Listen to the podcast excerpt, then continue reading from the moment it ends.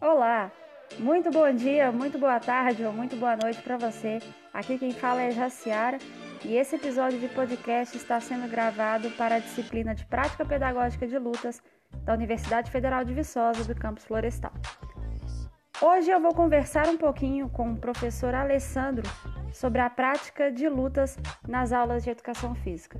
Fiquem ligados!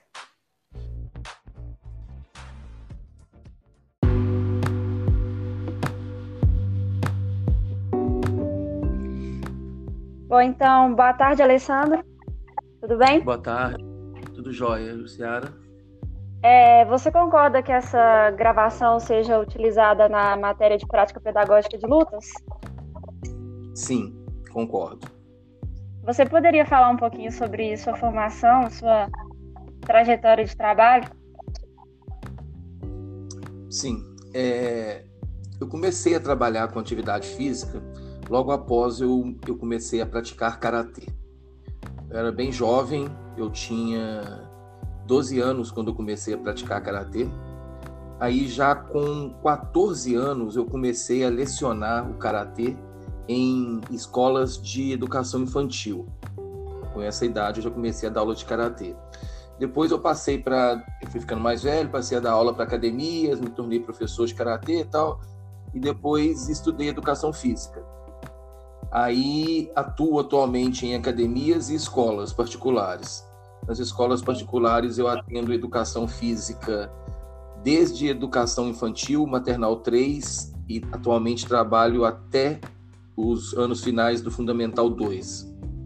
E dentro da educação física, em todas as escolas, em todos os, eu trabalho em três escolas, e dentro dessas três escolas, na educação física, sempre tem o, a parte destinada para esportes de lutas, para arte marcial na educação física.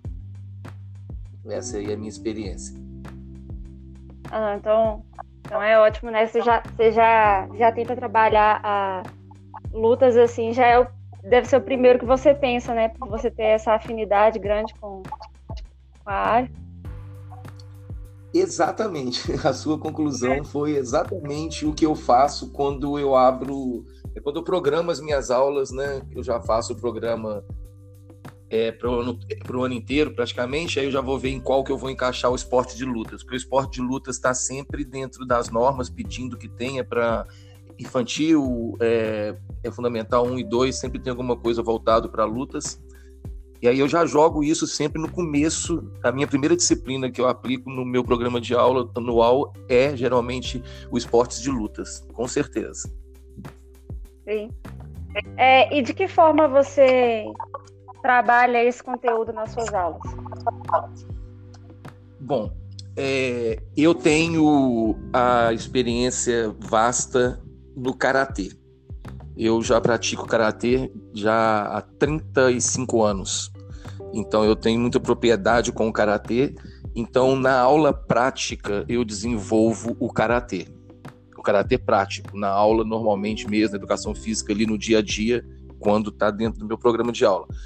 É, porém, além do karatê que eu leciono na prática para as crianças e os adolescentes, eu também dou um apanhado geral nas outras artes marciais em questão teóricas. Aí eu entro com o taekwondo, com o judô, com o jiu-jitsu, uma gama aberta de artes marciais, geralmente sempre um pouco de teoria de cada uma, história, origem, essas coisas assim. Sim. E até a capoeira eu incluí e, uhum. e a prática de karatê. É assim. É, e como é o apoio da direção da escola na adequação de espaços para a prática desse conteúdo? Bom, o apoio das escolas, é, nas três escolas que eu trabalho, é 100%. Só que muitas vezes eles apoiarem não quer dizer que eles têm a condição de espaço físico necessário. Sim. Aí Sim. eu improviso o meu espaço do que a escola me oferece e deixo de uma forma que as crianças não corram nenhum risco de praticar a mesma atividade se fosse numa sala bem preparada. Assim que procede. Sim. É, dentro dessas três escolas, essa questão do espaço é a sua principal dificuldade ou você encontra mais algumas dificuldades para ministrar esse conteúdo das lutas?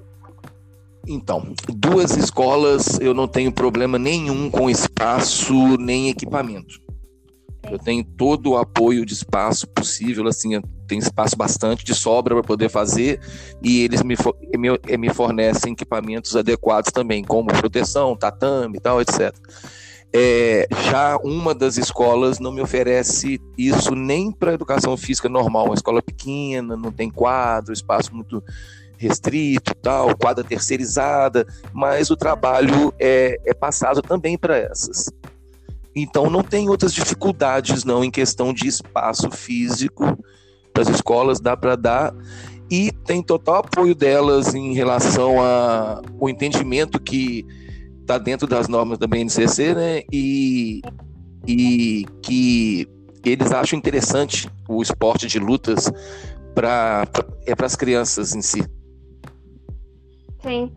É, e ao seu ver, quais são as melhores formas de contornar essas dificuldades? Por exemplo, uma escola pública que não tem muito material ou espaço, ou até um caso que eu já vi de professores que não têm afinidade com, com esse conteúdo é, e que possuem uma, uma formação não muito boa, é, como você acha que pode contornar? É sempre, sempre buscar uma forma de, de aprender mais sobre o assunto, tentar passar para os alunos de alguma forma? Então, eu acho importantíssimo essa pergunta. O que, que acontece? É, por exemplo, vamos falar primeiro aí da questão de espaço, né? De escola pública, tal, tal, tal. É, é o seguinte, o, tem certas lutas que precisam de tatame para poder ser treinadas, porque tem quedas, é feito no chão. E tem certos tipos de lutas que não precisa necessariamente do tatame, porque dá para poder se praticar com segurança, sem ter o tatame, que é a coisa mais difícil de ter para poder ministrar uma aula de karatê em escolas públicas ou particulares é o tatame, porque tem que montar, desmontar, guardar e não é barato. Ponto. Então, ou seja, dá para poder fazer a aula sem o tatame, sim, dá para poder adaptar as aulas, menos as aulas de lutas de, de solo.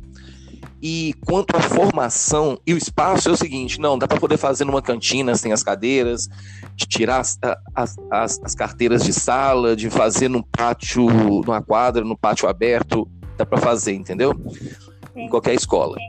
E, e questão de formação é o seguinte, é, eu não acho legal o professor que não tem experiência em arte marcial na assim na carreira dele como esportistas ou professor, por quê? Não acho interessante ele ministrar, porque envolve contato físico, envolve uma didática muito grande de saber passar para a criança que aquilo não pode ser transmitido como violência. Então, a minha opinião é o seguinte: o professor que não tem uma experiência como atleta de alguma arte marcial, de ter sido atleta, de ter sido aluno por muito tempo, ou de ser mesmo professor de arte marcial, se ele não tem essa experiência, resume o conteúdo dessa matéria em aulas teóricas rápidas, porque dá para colocar todas as, é, as artes materiais em teorias, só contando pra, de. Só poder constar. Só para não deixar de apresentar. Eu... Exatamente, um, um dos requisitos da, né, das normas para cada para cada período de estudo, né, infantil, fundamental 1 e 2, que são os que eu trabalho. E também tem a opção de o seguinte: a escola que eu consigo fazer isso, eu faço. Por exemplo, eu tenho amigos que são professores de taekwondo, poeira, de judô. Eles, às vezes, eu consigo levar eles até a escola. O, o profissional formado em educação física, ele tem o contato com essas pessoas, porque com certeza alguém estudou junto, trabalhou em outra escola. Então, essa também é uma alternativa. O professor que não tem experiência, fazer oficinas trazendo professor fora, em, em acordo com a escola, é claro. Entendeu? Sim, ótimo. Quais os benefícios que você vê que a prática da, da luta pode trazer para os alunos e como você acha que a falta dessa prática pode prejudicá-los? Entendi. Bom, é, o benefício já vai responder à falta. Então, o que acontece? Primeiro, é, é uma atividade física é, no caso, a gente está falando das aulas práticas mesmo, né? Aula prática ali, Sim. fazendo junto com o aluno tal. É uma atividade física atraente para os alunos, porque 90% dos alunos para mais acham interessante lutas. É uma coisa que é da criança, do adolescente.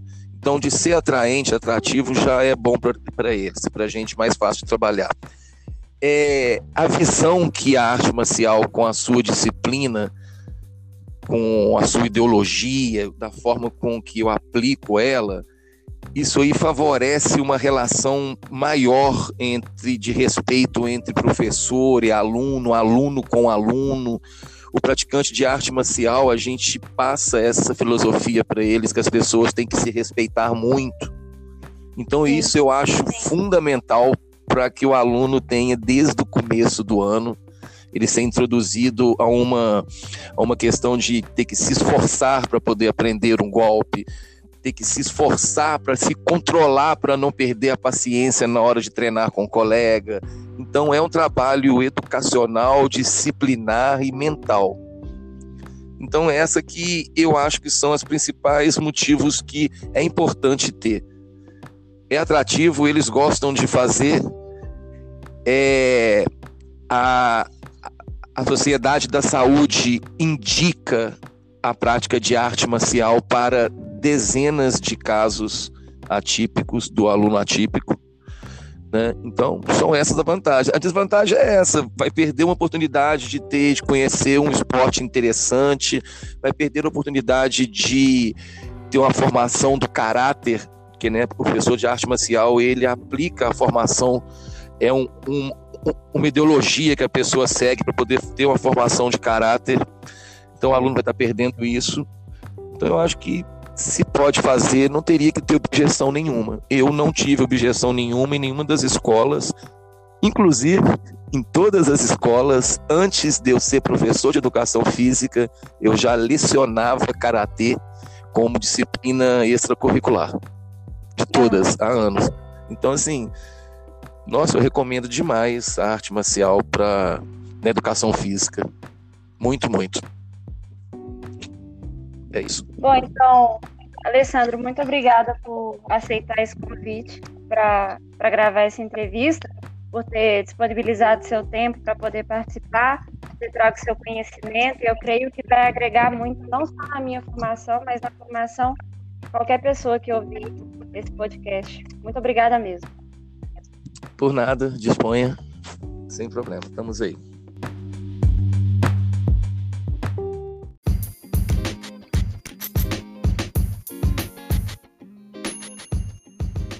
Bom, pessoal, então é isso. Muito obrigada por terem ouvido até aqui. Eu espero que vocês tenham gostado da entrevista e eu vou ficando por aqui. Vejo vocês no próximo episódio. Tchau, tchau!